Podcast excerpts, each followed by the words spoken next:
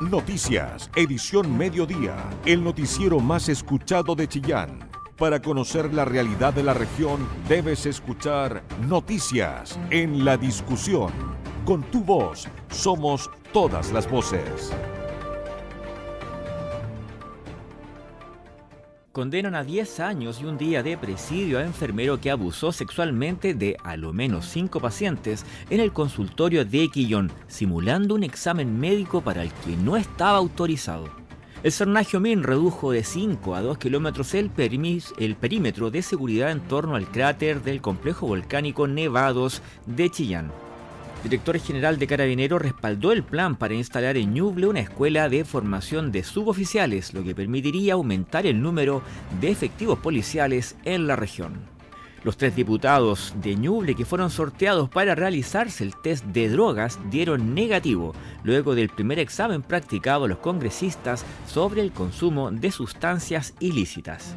Falabella abrirá el centro de distribución en Chillán. La plataforma de comercio electrónico ya cuenta con bodegas en 15 ciudades y busca triplificar la superficie de su capacidad logística.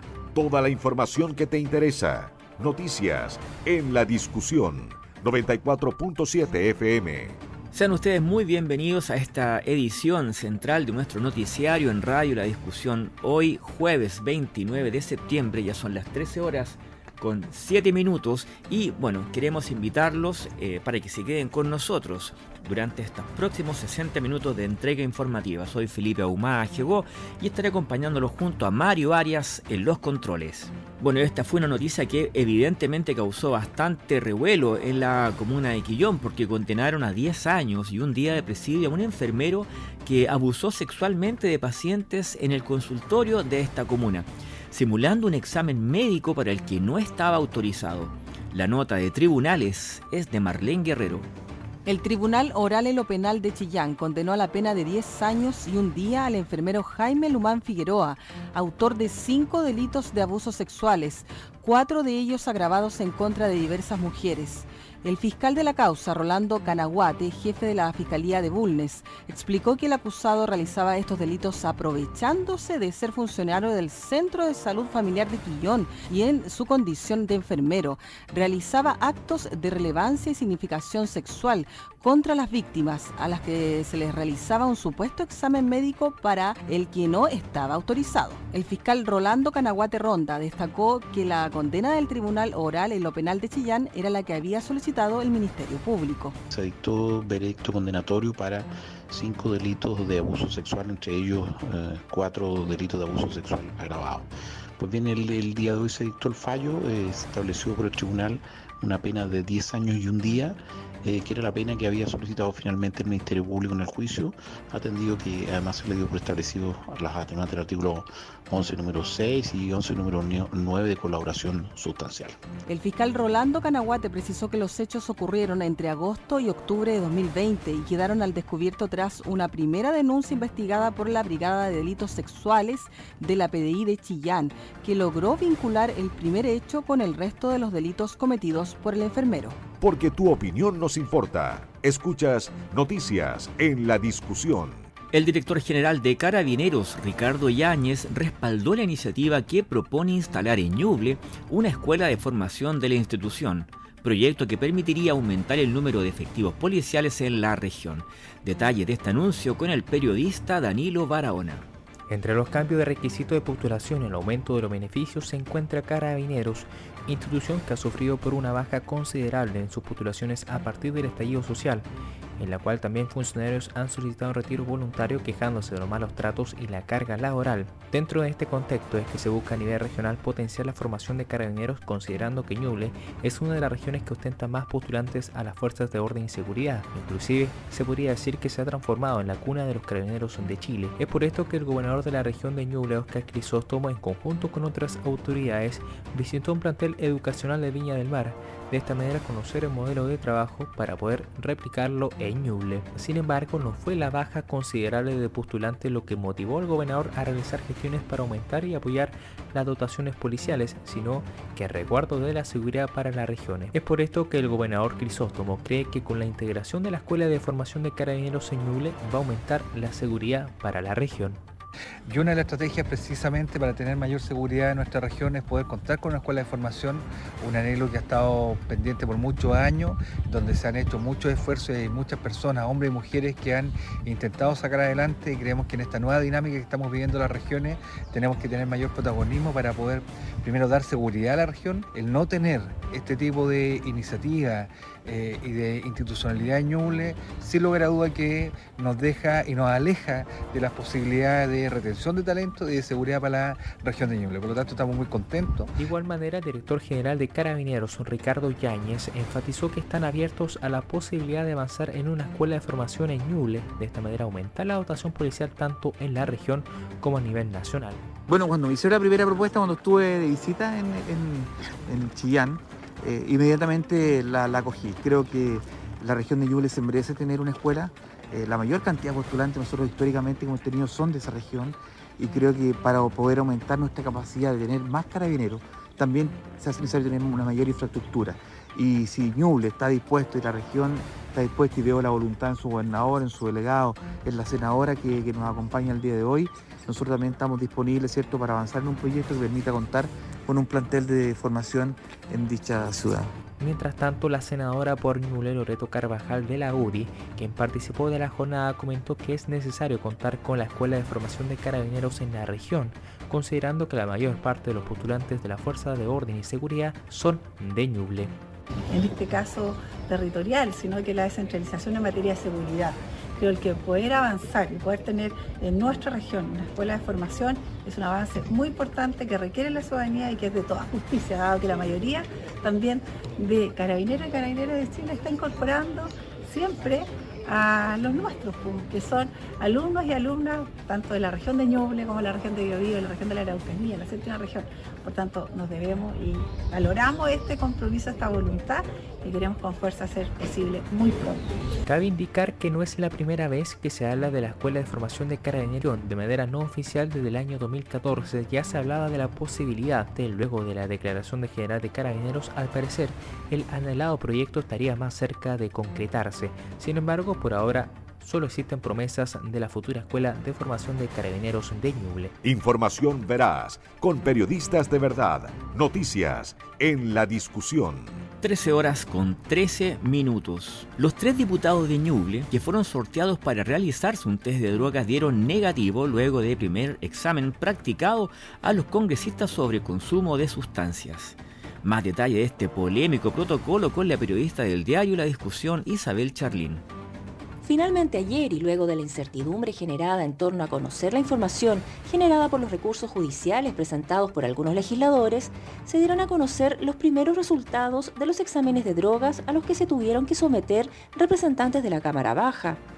La medida fue establecida luego que se efectuara una modificación al reglamento en agosto pasado con el objetivo de detectar si alguno de los congresistas está consumiendo algún tipo de estupefaciente de forma crónica de arrojar alguno de ellos positivo en el examen, deberán permitir el acceso a sus cuentas bancarias para esclarecer si hay vínculos con el tráfico de drogas. De los 78 parlamentarios sorteados hace algunas semanas para ser testeados, 75 se sometieron a la medida y de estos últimos ninguno dio positivo, cifra en la cual se incluyó a quienes presentaron justificativos médicos para el consumo. Tres de los cinco diputados ñublencinos fueron sorteados para efectuarse el test de drogas. Marta Bravo de la UDI, Sara Concha, independiente de RN, y Felipe Camaño, independiente de la ADC. En el caso de Marta Bravo, dijo que es un derecho de los electores saber si sus legisladores consumen o no alguna droga. Hoy fuimos notificados de los resultados del test de drogas que nos practicamos y en mi caso salí negativo.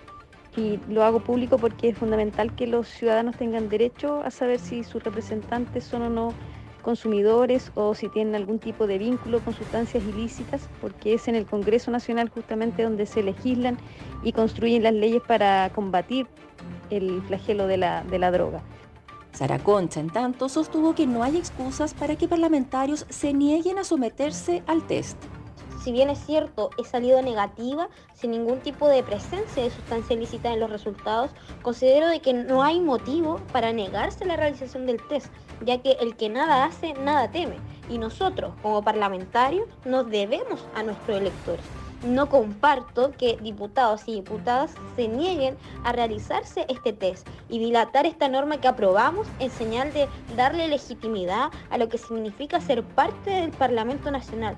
Si hoy hay diputados y diputadas que, se, que son consumidores, deben asumirlo y ser responsables en transparentarlo con sus electores. Felipe Camaño, por su parte, reforzó la idea que el test es solo un acto de transparencia, no un punto político, pues el narcotráfico se combate de otra forma, dijo. Bien quiero hacerle el siguiente llamado a los colegas parlamentarios, que a través de este test, que muchos salimos negativos, no confundamos a la gente, porque finalmente esto es transparencia. Esto es para decir que las personas que estamos legislando acá, estamos legislando de buena manera y estamos en nuestro sano juicio. ¿Y con esto qué quiero decir? Que no confundamos las cosas, porque aquí se habla para combatir el narcotráfico, pero el narcotráfico no se combate con esto, porque precisamente pueden haber parlamentarios que salgan negativos y que perfectamente pueden tener alguna relación con el narcotráfico. Transparentemos eso también, no lo veamos como un punto político, porque precisamente eso es lo que el país no necesita. De los 78 diputados sorteados, tres no se realizaron el examen. Marisela Santibáñez del Partido Comunista, Clara Zagardia de Convergencia Social y Jorge Durán de Renovación Nacional quienes deberán concurrir ante la Comisión de Ética de la Cámara Baja. Periodismo regional, con noticias de verdad. Noticias en la discusión. Confirman la llegada de un segundo médico legista en Chillán para mejorar la resolutividad del servicio médico legal. El anuncio lo realizó la Seremi de Justicia Ñuble, quien confirmó además para el primer semestre del 2023 el inicio de las funciones del nuevo Centro de Justicia. Jorge Hernán Quijada con la información. Y en el Día de la Conmemoración de la Justicia para Todos, la Seremi de Justicia desarrolló una importante plaza en el sector de la Avenida Libertad, frente a la delegación presidencial en la Plaza de Armas, para de esta manera entregar información en cuanto a todos aquellos sistemas que pueden, de una u otra manera, tener las personas de manera gratuita en los distintos ámbitos de la justicia. Pasemos a escuchar a Elizabeth Riquelme, Seremi de Justicia. Estamos el día de hoy, esta mañana un poquitito helada, convocados en la Plaza de Armas de nuestra comuna de Chillán para conmemorar un día importante que es el Día de Acceso a la Justicia, hoy día 29 de septiembre efectivamente, lo que hacemos es poder reforzar cuál es el trabajo y compromiso que tenemos como país, como gobierno, de poder entregar a la gente y a la, a la ciudadanía este acceso a la justicia de manera mucho más expedita y cercana. Por tanto, es parte de nuestro ministerio eh, como objetivo principal entregar este acceso hacia las personas, pero sobre todo hoy día estamos con un objetivo mucho más importante, que es poder presentar nuestra nueva línea de representación jurídica, que es la niñez y adolescencia se defienden.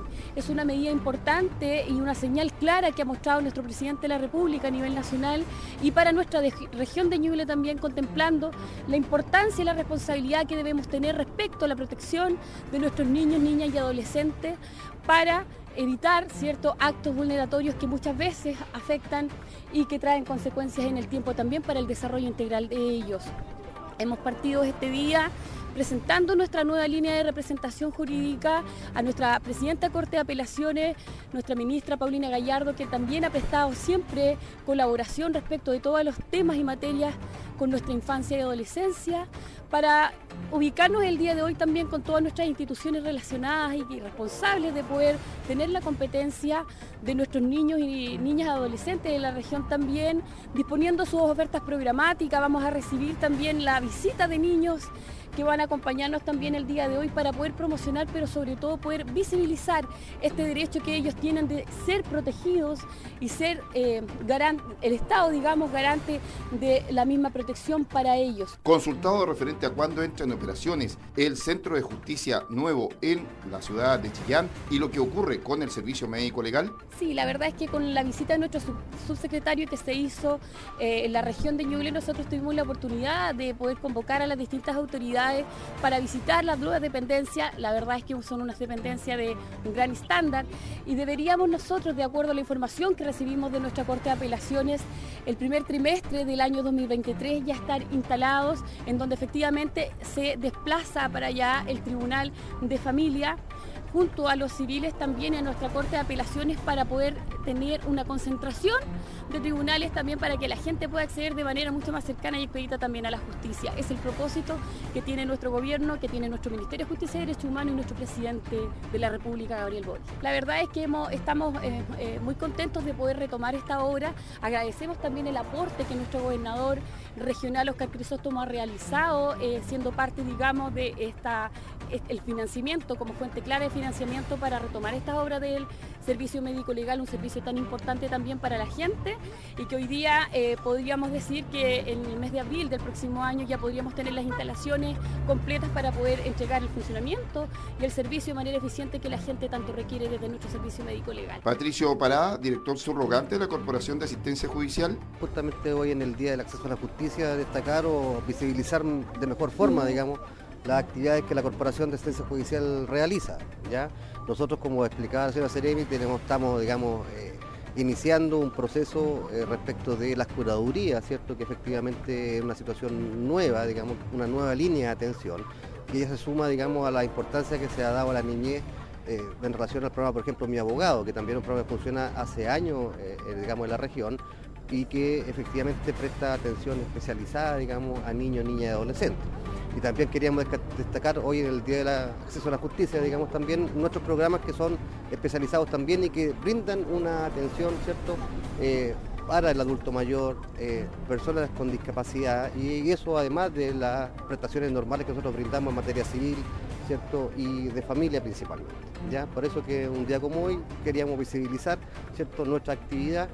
Eh, que está abierta a toda la comunidad, ¿cierto? Siempre se explica la atención jurídica. Nosotros lo que hacemos principalmente es dar asesoría jurídica y representación judicial la asesoría jurídica, la consulta jurídica es gratuita, es universal, ¿cierto? Y para acceder, digamos, a una representación se tiene que hacer un proceso de calificación, ¿cierto? Que, eh, para que se pueda representar en juicio. Ya, pero la consulta jurídica en la Corporación de Defensa Judicial es universal y gratuita. De esta manera se pretende seguir entregando lo que es la instancia de apoyar en materia de justicia a las personas que muchas veces no cuentan con los recursos y de esta forma entregar un apoyo importante. Con tu voz somos todas las voces, noticias en la discusión, el medio informativo más importante de la región de Ñuble. El gigante del retail Falabella abrirá un centro de distribución en Chillán. La plataforma de comercio electrónico ya cuenta con bodegas en 15 ciudades y busca triplicar la superficie de capacidad logística.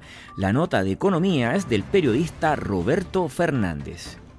El marketplace de Falabella, falabella.com, anunció la apertura dentro de este año de su centro de distribución en Chillán, como parte de un plan de expansión de su capacidad logística de más de 26.000 metros cuadrados en el país.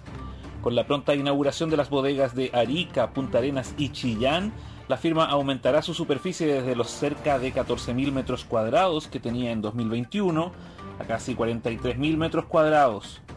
A través de un comunicado, falabella.com detalló que el objetivo de la expansión es potenciar la operación logística de cara a los clientes y sellers con menores tiempos de entrega en regiones y eficiencias operativas.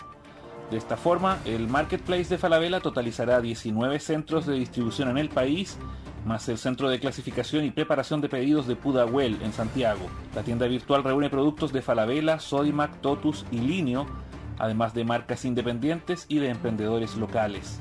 Así, la empresa llegará a más de 90.000 metros cuadrados, considerando además la infraestructura de las distintas unidades, como Falabella Retail, Sodimac, Totus y Mall Plaza. De esta manera se convierte en el marketplace con mayor capacidad logística del país. Las ciudades donde ya están operando las bodegas son Iquique, Calama, Antofagasta, Copiapó, La Serena, Valparaíso, Santiago, Rancagua, Curicó, Talca, Concepción, Temuco, Valdivia, Osorno y Puerto Montt. Si bien no se ha revelado la ubicación del centro de distribución en la zona, fuentes del sector inmobiliario reconocieron que en las últimas semanas ha habido movimiento en el rubro y que todo apuntaría a que la bodega se emplazaría en Chillán Viejo. Una opción es la construcción de un centro completamente nuevo en un terreno de 15.000 a 20.000 metros cuadrados, para lo cual existen opciones en la Ruta 5 Sur, como por ejemplo el parque industrial en el sector Larqui, donde Ideal construye su planta de producción. Otra opción es el arriendo de bodegas, un mercado con bastante dinamismo en el acceso sur a la comuna histórica, que ofrece soluciones logísticas de distinto tamaño muy cerca del principal centro de consumo de la región. Conviene recordar que el proyecto es un centro de distribución regional y que casi la mitad de sus potenciales clientes residen en la intercomuna Chillán-Chillán Viejo. Toda la información que te interesa. Noticias en la discusión 94.7 FM. 13 horas con 32 minutos y en estos momentos en la capital regional de Ñuble tenemos cielos cubiertos y una temperatura de 17 grados, bastante fresco, considerando además que tenemos vientos de 17 kilómetros por hora aproximadamente. Lo máximo que tendremos hoy en materia de temperatura será cerca de las 5 de la tarde, con 21 grados y aún con cielos cubiertos. Lo con cielos nubosos, bien digo. Luego habrá ya intervalos nubosos, es decir, un poco más despejado, pero la temperatura comenzará a descender. A las 11 de la noche habrá 11 grados y la última luz usted la verá a las 20 con 16 minutos. El Servicio Nacional de Geología, CERNAGEOMIN, en conjunto con la ONEMI, anunciaron la modificación del perímetro de seguridad en torno al cráter del complejo volcánico Nevados de Chillán, según lo notificado el día de ayer en el último reporte de actividad volcánica llamado RAV, que comprende el periodo entre el 1 y el 15 de septiembre del 2022, lógicamente, el organismo indicó que el complejo volcánico continúa en un proceso eruptivo discontinuo, pero prolongado en el tiempo donde son recurrentes los ascensos y descensos de la actividad interna y de los procesos superficiales. En relación a lo anterior, se mantiene por consecuencia la alerta amarilla del Sistema Nacional de Prevención y Respuesta ante Desastres. Esto tiene como, como sigla SINAPRED. Se le repito, es el Sistema Nacional de Prevención y Respuesta ante Desastres. Esto para las comunas de Pinto y Coihueco, vigente desde el 31 de diciembre de 2015 y actualizada por última vez el 16 de junio de 2020.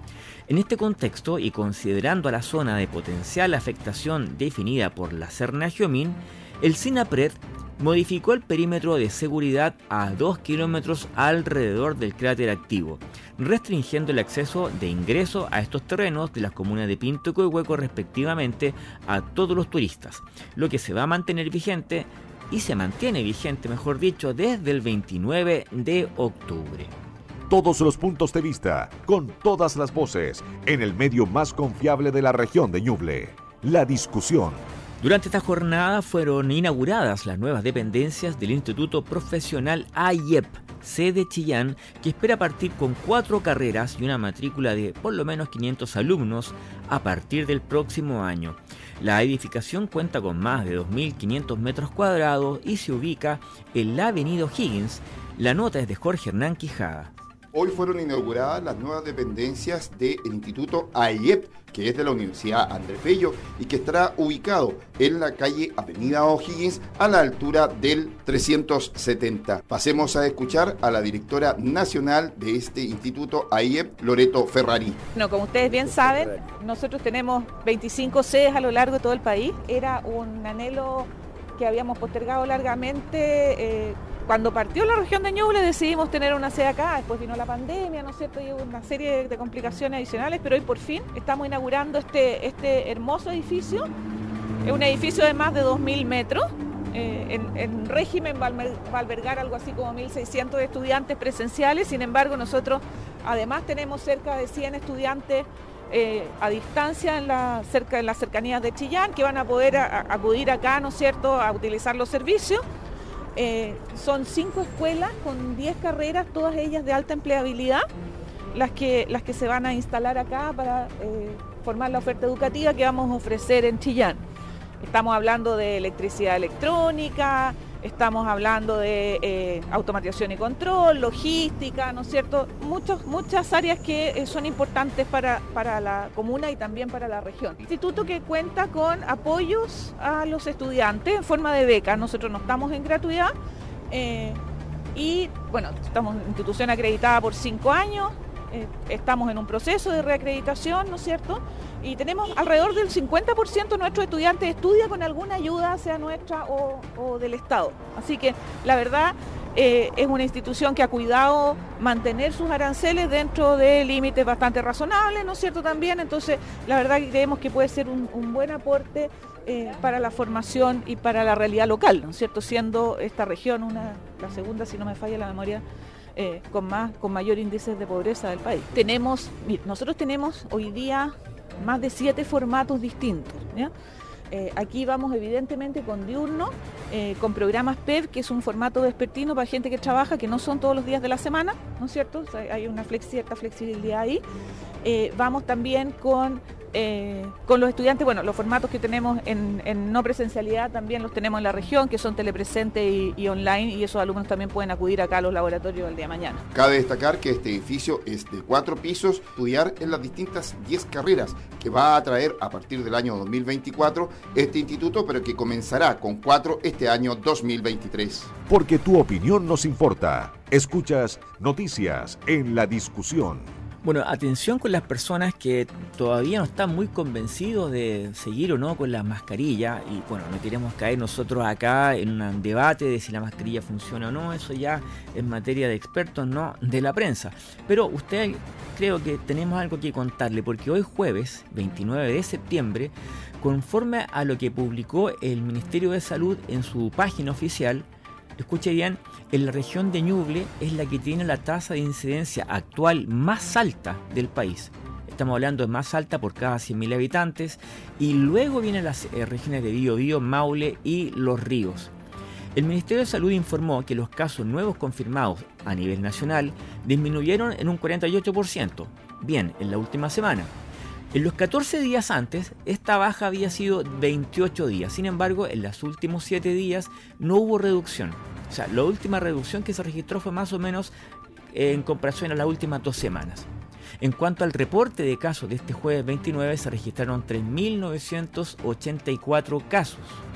Pero lo que hay que tener en consideración es que según la toma de muestra, las regiones con mayor positividad en la última semana son O'Higgins, Biobío, Maule y como le decía en un comienzo, la primera es la de Ñuble. Si volvemos hace solo unos días, nos contaban acá en la Seremi de Salud que eran 112 los casos que se registraron esta semana. Eso es dato que entrega la propia Seremi, ¿cierto? Jimena Salinas, que informó, por ejemplo, que las comunas con mayor incidencia fueron Chillán con 43 casos, San Carlos con 11, Chillán Viejo con 9, Yungay 8, Bulnes 6, lo mismo que San Fabián. Coihueco 5, Pinto 4, Coelemo, Quillón tienen 3, mientras que Cofquecura, Niquén, Quirigüe, San Ignacio tienen dos. Finalmente, con un solo caso registrado esta semana, se encuentran el Carmen, Ningüe, Pemuco, Portezuelo, Rankin y San Nicolás. Son 133.749 los casos ya eh, con notificación acá en la región de Ñuble desde que comenzó la pandemia. Así que mucho cuidado con relajarse tanto con las medidas sanitarias. Información veraz, con periodistas de verdad Noticias en la discusión. Les contamos ahora que el concejal Joseph Cariaga, presidente de la Comisión de Alcoholes del Consejo Municipal, advirtió que todo local de venta de alcohol que sea, escuche bien, denunciado por sus vecinos, podría perder su patente y los permisos de expendio de alcohol. Actualmente existen en nuestra ciudad, es decir, la capital regional de Ñuble, 770 autorizaciones para esta actividad comercial. Esto es 170 patentes más de lo que actualmente recomienda la Organización Mundial de la Salud. Más detalles con Jorge Hernán Quijada.